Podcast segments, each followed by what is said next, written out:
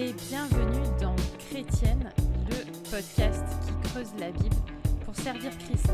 Je suis Aurélie Bricot et je suis ravie de vous accueillir pour un nouveau podcast en compagnie fidèle, toujours là, derrière sa caméra. Qu'elle est belle et pétillante. Angie Velasquez Danton. Comment est-ce que ça va, Angie? Ça va bien. Euh, Aujourd'hui, j'ai la guitare euh, derrière moi Oh. parce que je voulais être cool comme toi, même si c'est pas ma guitare, c'est la guitare à Daniel. Euh, et il commence à, à reprendre l'habitude de jouer de temps en temps. Et à une époque, je jouais la guitare, mais ça fait des décennies que je ne joue plus. Et peut-être c'est la paresse, mais peut-être c'est aussi que j'ai d'autres occupations. Donc, euh, je n'ai pas cet appel dans la vie comme toi, la musicienne. Euh, j'aime rigoles. décorer quand même. Et toi? Ah, c'est terrible. Parce que j'avais dit, en fait, j'ai- dû faire de la guitare, euh, je sais pas, enfin bref, je me suis retrouvée avec une guitare euh, au Nouvel An. Et j'avais dit, euh, j'avais dit non, mais je vais la bosser et tout, machin. Bon, il s'avère que la vie est passée par là. Et euh, parfois, on n'a pas le- la disponibilité pour les idées qu'on a. Et en fait, je suis arrivée, j'avais pas vraiment eu le temps de bosser beaucoup ma guitare. Et, et moi, je suis, je, suis, je suis une guitariste de, de, de, de rien du tout, quoi. Et alors, c'était très, très drôle, parce que du coup, au bout d'un moment, bref, on m'a dit « Ah, mais tu connais pas les accords worship ?» Et là, j'ai fait « Hein ?» Bref, et du coup, j'ai appris les accords en même temps que je commençais à faire le truc. euh, mais non, je suis pas, je suis pianiste à la base. Voilà, je vais Ah. rester sur mon, sur mon instrument, je crois. Tu peux pas monter un piano derrière toi, donc la guitare fait une belle décoration. Ben oui, et puis il faut dire qu'en fait, c'est le seul endroit où je peux l'accrocher dans ma maison, donc euh, voilà, c'est comme ça. C'est comme ça, c'est comme ça. Tiens, regarde, je vais même la montrer un petit peu plus, euh, une petite guitare euh, magique. Voilà. Oh là là, qu'est-ce qu'elle est belle. C'est un cadeau de mon frère, voilà, que je salue d'ici euh, gentiment, pour mes 18 ans. T'as vu? C'était il y a longtemps. hein. Mm. Bref, bref, bref, bref. Euh, aujourd'hui, on va parler. Ah, aujourd'hui, c'est la fin. Ça y est, on est au bout de ces sept péchés capitaux.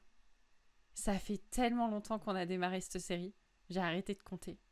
Je pense que ça fait plus d'un an. hein. C'est possible. Honte à moi. Shame on me. Euh, Aujourd'hui, on est arrivé au septième péché capital. Euh, pour rappel, on, a, suivi la liste euh, des sept péchés capitaux de Thomas d'Aquin, euh, qui sont l'orgueil, l'avarice, la luxure, l'envie, la gourmandise, la colère et la paresse. Alors vous inquiétez pas, c'est pas comme la série télé Dallas. Si vous avez raté les six autres, vous allez quand même pouvoir suivre ce qui se passe. Euh, et pour démarrer, je voulais euh, partir de cette citation de Thomas d'Aquin euh, incroyable sur la paresse qui dit que tous ceux qui craignent fuient ceux qu'ils craignent. C'est pourquoi la paresse, craignant l'activité elle-même en tant qu'elle est laborieuse, entrave l'activité parce qu'elle en éloigne la volonté. Cependant, quand la crainte porte sur d'autres objets, elle favorise l'activité en tant qu'elle pousse la volonté à agir pour éviter ce qui est craint. Et je trouvais que c'était intéressant parce que euh, ça montre quand même euh, la dynamique qui existe dans la paresse. Est-ce que, Angie, tu te sens concernée par la question de la paresse? Tout à fait. Euh, je pense que nous sommes tous peut-être divisés entre nous. Moi, je suis très travailleuse. Je bosse, je bosse, je cours, je cours. Mais j'ai un côté paresseux aussi. Donc, euh, je peux justifier ma paresse en disant, mais j'ai beaucoup travaillé. Mais Mhm.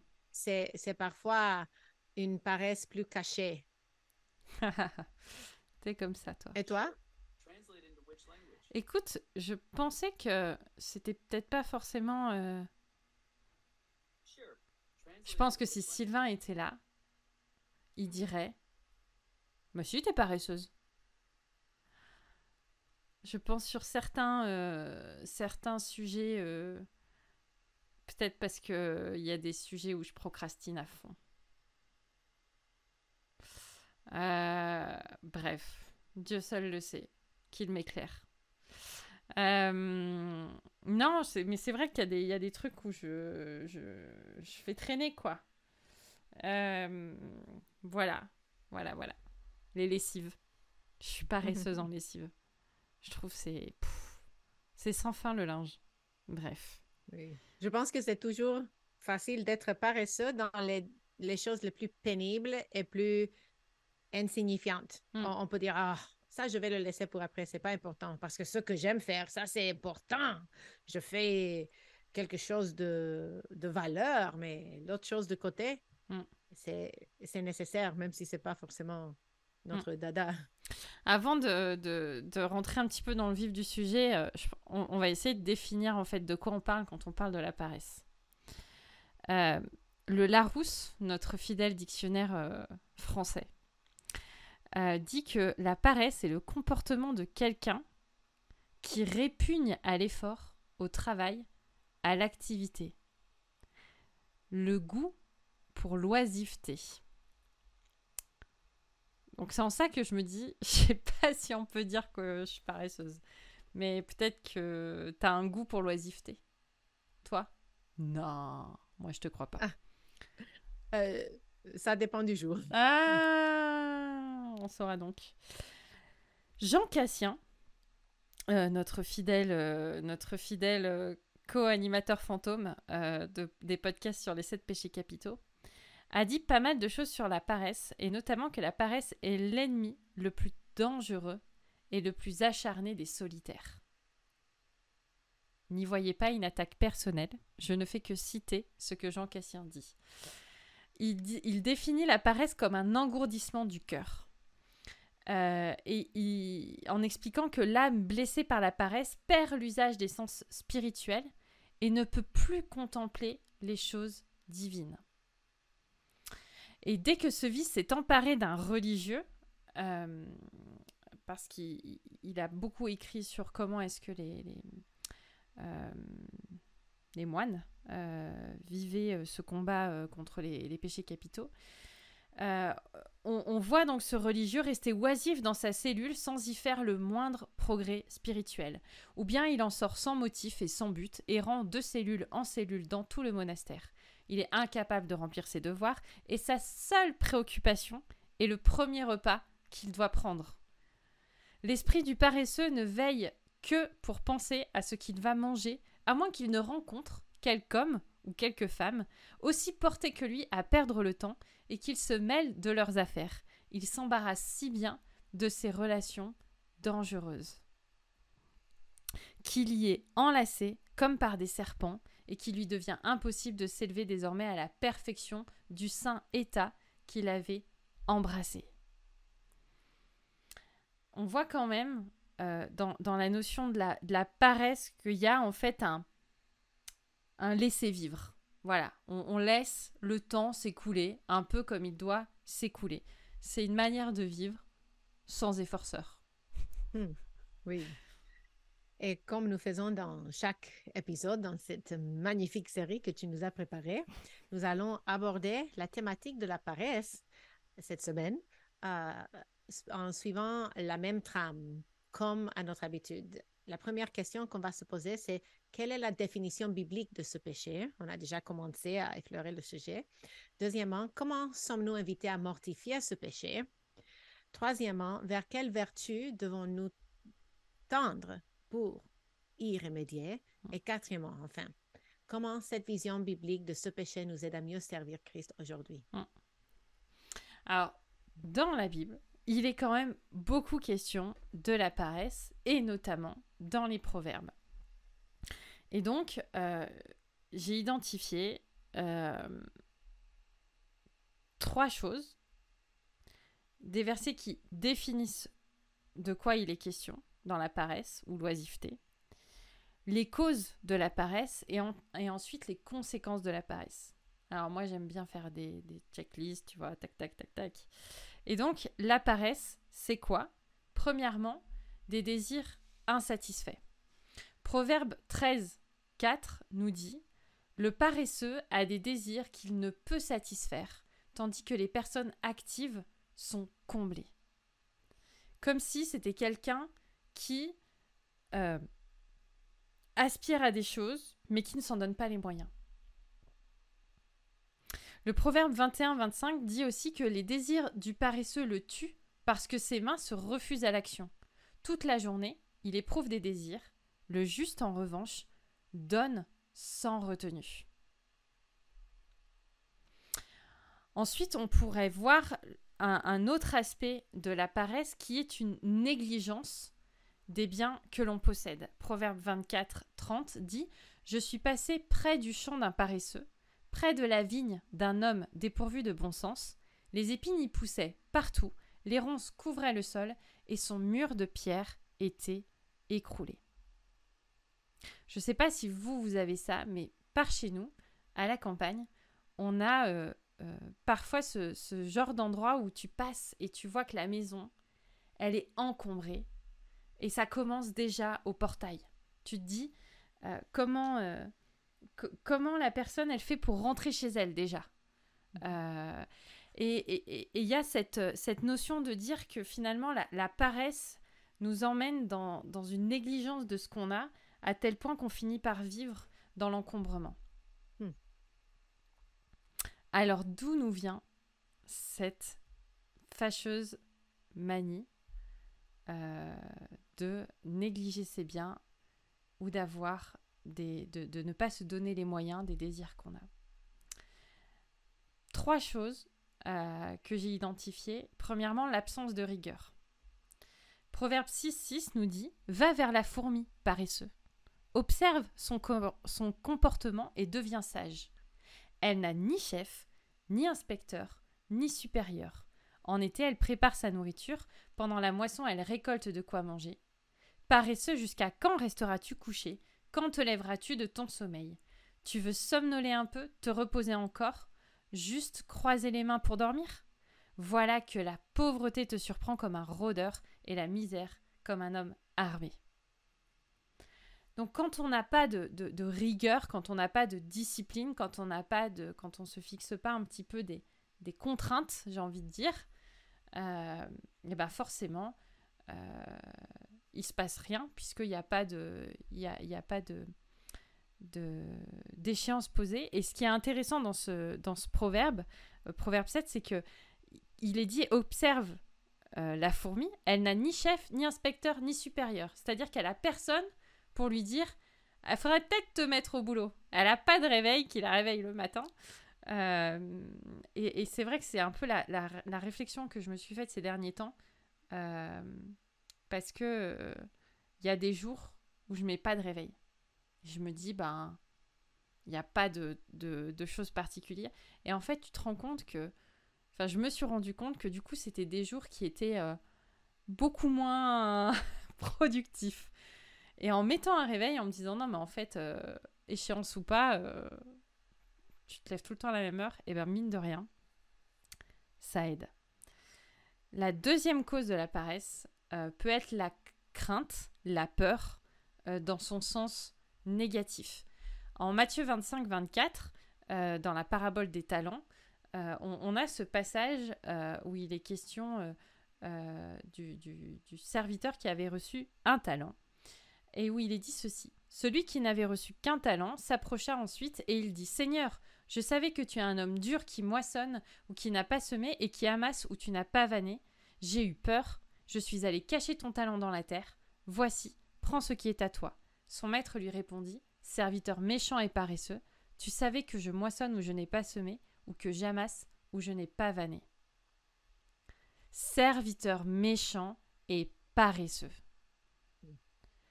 Et en fait, il euh, y, a, vraiment cette notion, euh, et, ça rejoint un petit peu la citation euh, plus haut de, de, Thomas d'Aquin, où finalement, la, crainte de, de l'éternel que les autres serviteurs ont eu, les ont poussés à faire fructifier, à se mettre en activité et à faire des efforts pour plaire à leur maître quand il allait revenir. Mais la peur du serviteur méchant et paresseux qui ne connaît pas son maître a fait que, eh ben, il s'est dit, je vais le planquer, c'est plus facile, je me la coule douce, j'attends qu'il revienne, et puis après, ben, je lui rends ce que je lui devais. Troisième cause de la paresse, c'est le choix de la facilité. Proverbe 24 nous dit À cause du froid, le paresseux ne laboure pas. À la moisson, il voudrait récolter, mais il n'a rien. Bien sûr qu'avec malgré le froid, labourer c'est beaucoup plus compliqué. Euh, mais la solution de facilité nous pousse à l'inactivité. Et ensuite, les conséquences de l'orgueil, de la paresse, pardon. Deux choses, l'orgueil. En Proverbe 26, 16 nous dit Le paresseux se croit plus sage que cet homme qui répond avec discernement. Et la misère, Ecclésiaste 10, 18, qui nous dit Quand les mains sont paresseuses, le toit s'effondre. Quand elles sont négligentes, la maison a des gouttières. Hmm. Ah, c'est clair. C'est clair. La Bible en parle de façon assez directe. Hmm. Pouvons-nous affirmer que la paresse est un péché? Ah, la question est évidente, oui. La paresse nous rend inaptes au service de Dieu et elle pollue notre cœur. Même si la paresse a été considérée comme un péché capital, il ne faut pas oublier que tout un courant spirituel, celui du quiétisme et de façon plus générale euh, de la mystique, a considéré la passivité et la quiétude hmm. comme les formules les plus pures de la confiance en Dieu. Hmm. On dit en anglais let go and let God. Laissez aller et laissez Dieu tout faire. Euh, et un pasteur a dit un jour à d'autres pasteurs, il y a deux pièges pour les serviteurs de Dieu, la paresse et l'activisme. Et je ne sais pas dans lequel, est le, lequel des deux est plus grave, mais les deux sont graves. Hmm. Euh, et pourquoi faut-il euh, mortifier ce péché? Les héros de la foi n'étaient pas des hommes et des femmes paresseux.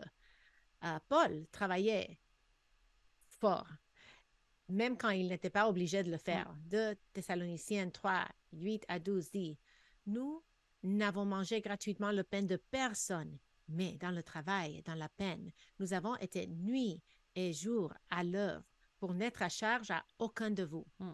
Ce n'est pas que nous vous en, eussions le droit, mais nous avons voulu vous donner en vous-même un modèle à imiter. Hmm. Car lorsque nous étions chez vous, nous vous disions expressément, si quelqu'un ne veut pas travailler, qu'il ne mange pas non plus. Hmm. Nous apprenons cependant qu'il y a parmi vous quelques-uns qui vivent dans le désordre qui ne travaillent pas, mais qui s'occupent de futilité. Nous évitons ces gens-là et nous les exhortons, par le Seigneur Jésus-Christ, à manger leur propre pain en travaillant paisiblement. Hmm. Jésus n'est pas un modèle de paresse, au contraire, mais de zèle, de prière, de veille, de visite, de voyage, d'enseignement. Hmm. Alors, comment concrètement est-ce qu'on peut euh, mortifier euh, ce péché? Euh, en fait, en, réfléchissant euh, à, cette notion et à cette phrase euh, de ce pasteur qui dit que les deux plus grands dangers parmi plein d'autres sont la paresse ou l'activisme, je me suis dit, mais souvent, le problème qu'on a quand même, c'est qu'on ne sait pas se reposer. Et en fait, la paresse, c'est une forme de plaisir dans se reposer alors qu'on n'a pas besoin de se reposer. Et le problème qu'on a, et que j'ai personnellement, je le confesse, allez-y, c'est bon, tout le monde le saura, c'est que la fatigue n'amène pas un repos et on n'est pas assez, je crois, rigoureux dans notre prise de repos. Euh, et c'est un petit peu le problème euh, souvent euh, du côté des, des, pasteurs ou des serviteurs, c'est-à-dire que tu es à fond le week-end et puis tu es aussi à fond la semaine et puis tu es aussi à fond le week-end. Et puis finalement, tu sais jamais quand est-ce qu'il faut poser euh, du mmh. congé. Et c'est mmh. hyper difficile de s'y tenir parce, mmh. que, euh, parce que dans la conscience euh, générale, en fait, euh, n'as pas de jour de repos. Tu travailles tout le temps. Oui. Et alors que je lisais ce passage de Paul sur le fait qu'il travaillait de ses propres mains et qu'il ne dépendait de personne, je pense souvent à ces passages parce qu'en tant que missionnaire, je vis du soutien des autres. Mmh. Mon salaire dépend des sacrifices des autres et quelqu'un pourrait me citer ce passage et, dire, mais toi, tu devrais aller chercher un boulot pour ne pas dépendre des autres parce que Paul ne dépendait de personne. Et euh, ça, c'est une image statique de sa vie auprès des Corinthiens mm. à cause de sa relation avec eux et à cause de l'exemple qu'il voulait être, pas, pas, les Corinthiens, pardon, les Thessaloniciens. Il ne voulait pas être un pierre d'achoppement pour eux, mais dans d'autres endroits, nous voit qu'il dépend des dons des autres et il se met à l'œuvre du ministère à temps plein. Mais tout cela pour dire que ceux qui sont dans le ministère, parfois, sans que nous sentons que nous devons justifier notre existence mm. en travaillant, en travaillant, en travaillant, week-end, jour de semaine matin, midi et soir. Et il, il est aussi important pour nous de trouver notre repos en Christ. Et nous allons, nous avons déjà parlé du fait que nous voulons faire un épisode sur le repos hmm. parce que tu fais bien de souligner que la paresse et le repos sont pas des synonymes. Hmm. Euh, ils sont des antonymes dans un certain sens. Hmm. Ils, ne, ne, se marient pas bien. Exactement. Le repos n'est pas un péché. Euh, c'est quelque chose de nécessaire et c'est même quelque chose que Dieu dans sa grâce nous a donné. Euh, alors que la paresse n'est pas une forme de repos, c'est une fuite de l'activité. Euh, sur sept jours que nous vivons, Dieu nous en donne six pour travailler et un pour se reposer. Euh, donc, c'est important de, bien dissocier les choses parce que je pense qu'il y a une forme de paresse qui peut naître parce que justement, on n'a pas su se reposer au moment où il fallait se reposer. Mm. Et du coup, la fatigue fait qu'on repousse l'activité parce qu'en fait, on n'y arrive plus, on veut plus en entendre parler. Et euh, on, rentre dans un système de procrastination euh, qui, peut, euh, qui peut revêtir une, être de la paresse déguisée. Exode 28 nous dit Souviens-toi du jour du repos pour le sanctifier. Tu travailleras six jours et tu feras tout ton ouvrage. Mais le septième jour est le jour du repos de l'Éternel, ton Dieu. Tu ne feras aucun ouvrage, ni toi, ni ton fils, ni ta fille, ni ton serviteur, ni ta servante, ni ton bétail, ni l'étranger qui est dans tes portes. Car en six jours l'Éternel a fait les cieux, la terre et la mer, et tout ce qui est contenu, et il s'est reposé le septième jour. C'est pourquoi l'Éternel a béni le jour du repos et l'a sanctifié. Donc comment mortifier la paresse En nous reposant conformément à ce que le Seigneur nous demande de faire? Ensuite, euh, deuxième euh, manière de mortifier la paresse, c'est de prendre plaisir en Dieu. Nous devrions rechercher notre plaisir en Dieu et non dans l'oisiveté. On peut se complaire dans l'oisiveté, avoir une vie auto-centrée sur soi-même. On fera ça plus tard. L'activité est tournée vers les autres, alors que la paresse, elle est tournée vers soi. Et prendre plaisir en Dieu, par la prière, la méditation de sa parole, la persévérance dans la communion fraternelle, etc., est un bon moyen pour avoir des désirs qui sont conformes à ce que Dieu euh, veut et à ce que Dieu place dans nos cœurs. Et ça, ça va nous rendre actifs pour euh, le service du Seigneur. Et ça va nous aider à lutter contre la paresse et d'une manière systématique. Parce que des études neuroscientifiques ont montré que notre joli petit cerveau était beaucoup plus enclin à l'inactivité qu'à l'activité.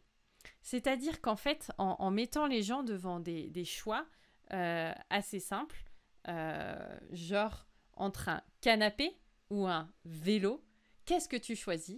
Et eh bien dans les premières secondes, c'est tout le temps le canapé qui gagne. Ah oui. Et, oui. Ah oui. et, euh, et en fait, il y, a des choses comme ça où finalement notre cerveau va de base choisir l'inactivité. Mhm. Et en fait, c'est quelque chose qu'on peut aussi remarquer dans, dans, notre, dans nos réflexes euh, humains, naturels. Flemme d'aller à l'église, flemme d'aller à la réunion de prière, pas envie d'aller visiter une personne de l'église. Vous l'avez déjà vu il y a six mois, c'était peut-être bien, non? Ça suffit. Flemme de faire à manger. Allô Hubert? Flemme de faire son ménage. Tiens, il n'y a pas quelqu'un qui voudrait venir euh, faire le ménage? Bon, c'est pas grave, ça peut attendre trois semaines de plus. Flemme de faire un jeu avec les enfants. Flemme d'aller promener le chien. Flemme d'aller faire les courses. Vive le drive euh, Et les courses livrées à la maison. Bref, si on se laisse aller, finalement, il se passe plus grand-chose dans notre vie. Et nous avons besoin de nous dire en nous-mêmes si, vas-y, lève-toi, mets-toi en action et vis. Alors, qu'est-ce qui se passe quand on ne cède pas à nos désirs de flemme naturelle? Euh, Il se passe plusieurs choses. Euh, déjà, il y, a le, il y a une certaine motivation qui peut naître. C'est fou, mais euh, c'est bien réel. et il n'y a que comme ça qu'on va réussir à faire germer le goût de l'effort, le plaisir de servir, la joie de racheter le temps et de pas se dire tiens, oh, il est 20h, j'ai rien fait aujourd'hui. Euh, la fierté d'accomplir ce que Dieu attend de nous, la satisfaction du travail accompli, bref, plein de choses sensationnelles. Mhm. Et si on se demande la question vers quelle vertu tendre, la première est la crainte de l'Éternel. Mm. Reconnaître que Dieu est Dieu, qu'il est le Seigneur de tout, et chercher à aimer ce qu'il aime mm. et à détester ce qu'il déteste. Michael Reeves a écrit euh, tout un ouvrage sur la crainte de Dieu et euh, c'est publié sur euh, Publication chrétienne. Nous voyons ici une citation excellente. La crainte de l'éternel est une façon de parler de l'intensité absolue du bonheur que les saints éprouvent en Dieu. Hmm. En d'autres termes, le thème biblique de la crainte de Dieu nous aide à comprendre quelle sorte de joie convient le mieux aux croyants. Hmm. Notre désir pour Dieu et le plaisir que nous trouvons en lui ne sont pas centrés, censés être tièdes. Puisque notre amour pour Dieu est un amour tremblant et émerveillé, notre joie en Dieu, dans sa forme la plus pure, est une joie tremblante et émerveillée. Oui, une joie remplie de crainte. Car l'objet de notre joie est extrêmement et terriblement merveilleux. Nous sommes faits pour nous réjouir et trembler devant Dieu, pour l'aimer et prendre plaisir en lui, avec l'intensité qui convient. Mm. Donc, la deuxième stratégie, c'est la rigueur. Se fixer des objectifs accessibles. Euh, je pense au, SMART, euh, que c'est, il y a les cinq différentes façons de décrire les objectifs. Mm. Euh, mais en tout cas, on, doit se donner des, objectifs accessibles et se mettre quelques règles. Je vais au sport même si je ne suis pas trop motivée. Et moi, ce que je fais, c'est que je mets mes habits de sport à côté de mon lit dès que je me réveille. Ah, OK. Et une fois que je suis habillée et que j'ai mis mes souliers, et je, je ne hmm. peux pas me détourner. Donc, on, on, doit trouver des petites pistes pour s'aider à, à, se pousser quand notre euh, cœur nous dit non, hmm. je suis fatiguée aujourd'hui. Et ça inclut entraîner notre cerveau. La paresse appelle la paresse et l'activité appelle l'activité. C'est pourquoi ils disent qu'il y a des...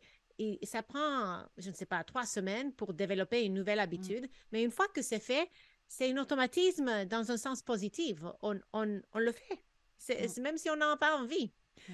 Et aussi consacrer le jour du repos au vrai repos.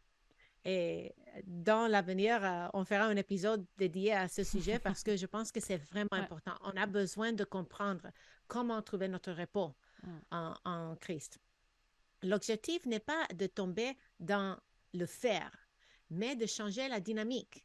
Le premier choix qui va toujours non, nous conduire vers l'inactivité, la facilité. Et la troisième question, comment cela nous aide à mieux servir Christ aujourd'hui? L'appel de Dieu n'est pas seulement une invitation à croire, mais aussi à pratiquer les œuvres que Dieu a préparées pour nous. Ephésiens 10 dit, car nous sommes son ouvrage, ayant été créés en Jésus-Christ pour des bonnes œuvres que Dieu a préparées d'avance afin que nous les pratiquions. Mm. Et Dieu nous a donné des dons pour que nous les mettions au service de nos frères et sœurs. En Corinthiens 15, 58 dit, Ainsi, mes frères et sœurs bien-aimés, soyez fermes, inébranlables, travaillant de mieux en mieux à l'œuvre du Seigneur, sachant que votre travail ne sera pas vain dans le Seigneur. Mm. L'Église est belle quand chacun fait la part que Christ lui a confiée. Euh, en Corinthiens 12, 27 dit, Vous êtes le corps de Christ et vous êtes les membres chacun sa part. Hmm. Yes.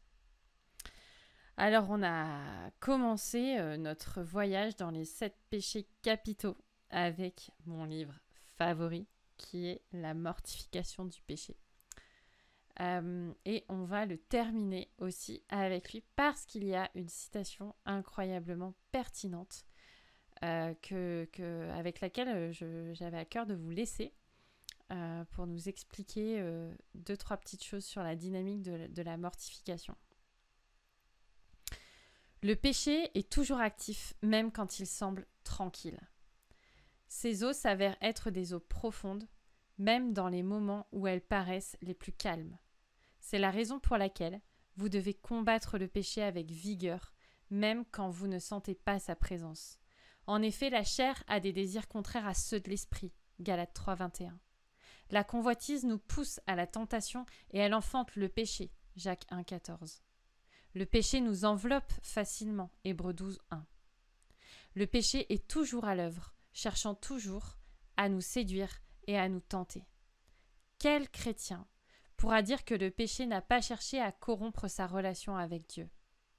Cette lutte se poursuivra jusqu'à la fin, et si vous vous relâchez dans ce rude combat, vous risquez de sérieux ennuis. Si vous ne réagissez pas, vous permettrez à l'ennemi de redoubler ses coups.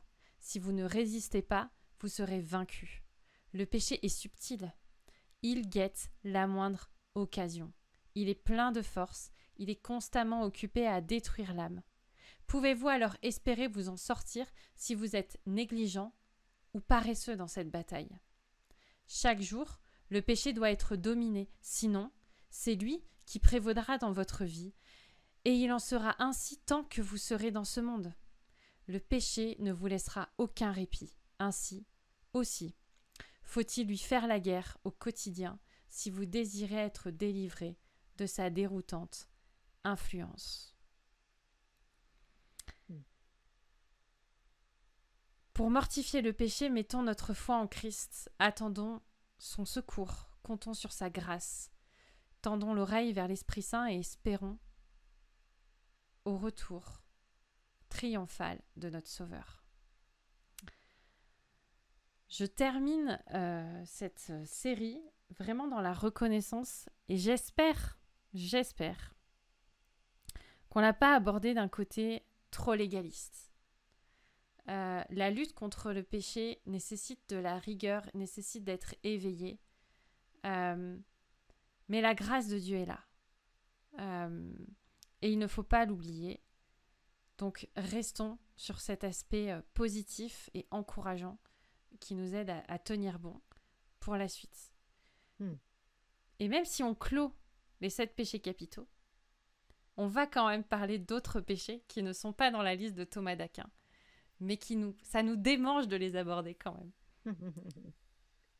Oui, et euh, pour souligner le point que tu viens de donner, je pense au fait que euh, dans les formations que j'ai reçues et puis dans les formations que je donne aux femmes euh, dans l'enseignement textuel, je, je, reviens toujours au point que quand tu cherches la phrase centrale, qui est l'idée principale d'un passage, ton exhortation pour ton public, pour tes auditrices, les enfants que tu enseignes, devrait être basée sur la grâce. Donc, voici un exemple de ce qui n'est pas un bon euh, message, un bon euh, résumé d'un passage. Si tu veux plaire à Dieu, mmh. sois pas paresseux. Euh, parce que ça euh, a l'implication que ta position devant Dieu, mm. son acceptation, son amour dépend de ton comportement. Mm. Tandis que nous pourrions résumer tout ce que tu viens de dire par ceci. Puisque mm. Jésus-Christ a déjà tout fait pour nous par la croix et la résurrection, soyons à l'œuvre pour sa gloire et notre joie. Donc, c'est subtil, mais il y a une grande différence entre euh, la mortification du péché afin de recevoir l'approbation de Dieu mm. et la mortification du péché parce qu'on est déjà aimé. Mm. Donc, soyons des bons protestants, n'est-ce pas? Amen, ma Vivons sous la grâce en mm. mortifiant le péché basé sur l'œuvre accomplie de Jésus-Christ. Amen. Amen. Oh là là, c'était une fin triomphale.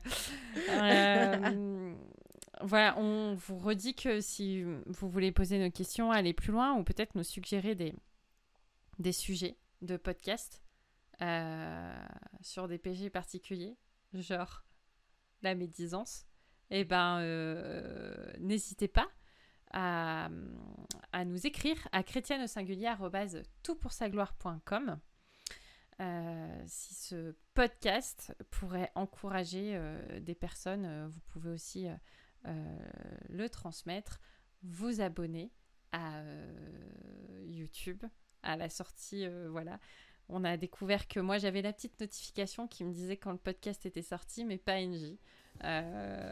voilà, toi, t'es pas vraiment abonné en fait. je suis abonné, mais j'ai pas mis la petite cloche là. Je vais aller le faire. T'es pas abonné à toi-même, ça va pas du tout ça. Euh, voilà, et on se retrouve euh, la semaine prochaine pour un, nouveau euh, podcast inédit, tout frais, tout beau. Merci Angie. Merci à toi pour ce grand boulot que tu as fait dans toute cette série. Euh, je te félicite, c'était vraiment euh, édifiant. Merci, copine. Allez, à la semaine prochaine. À la semaine prochaine.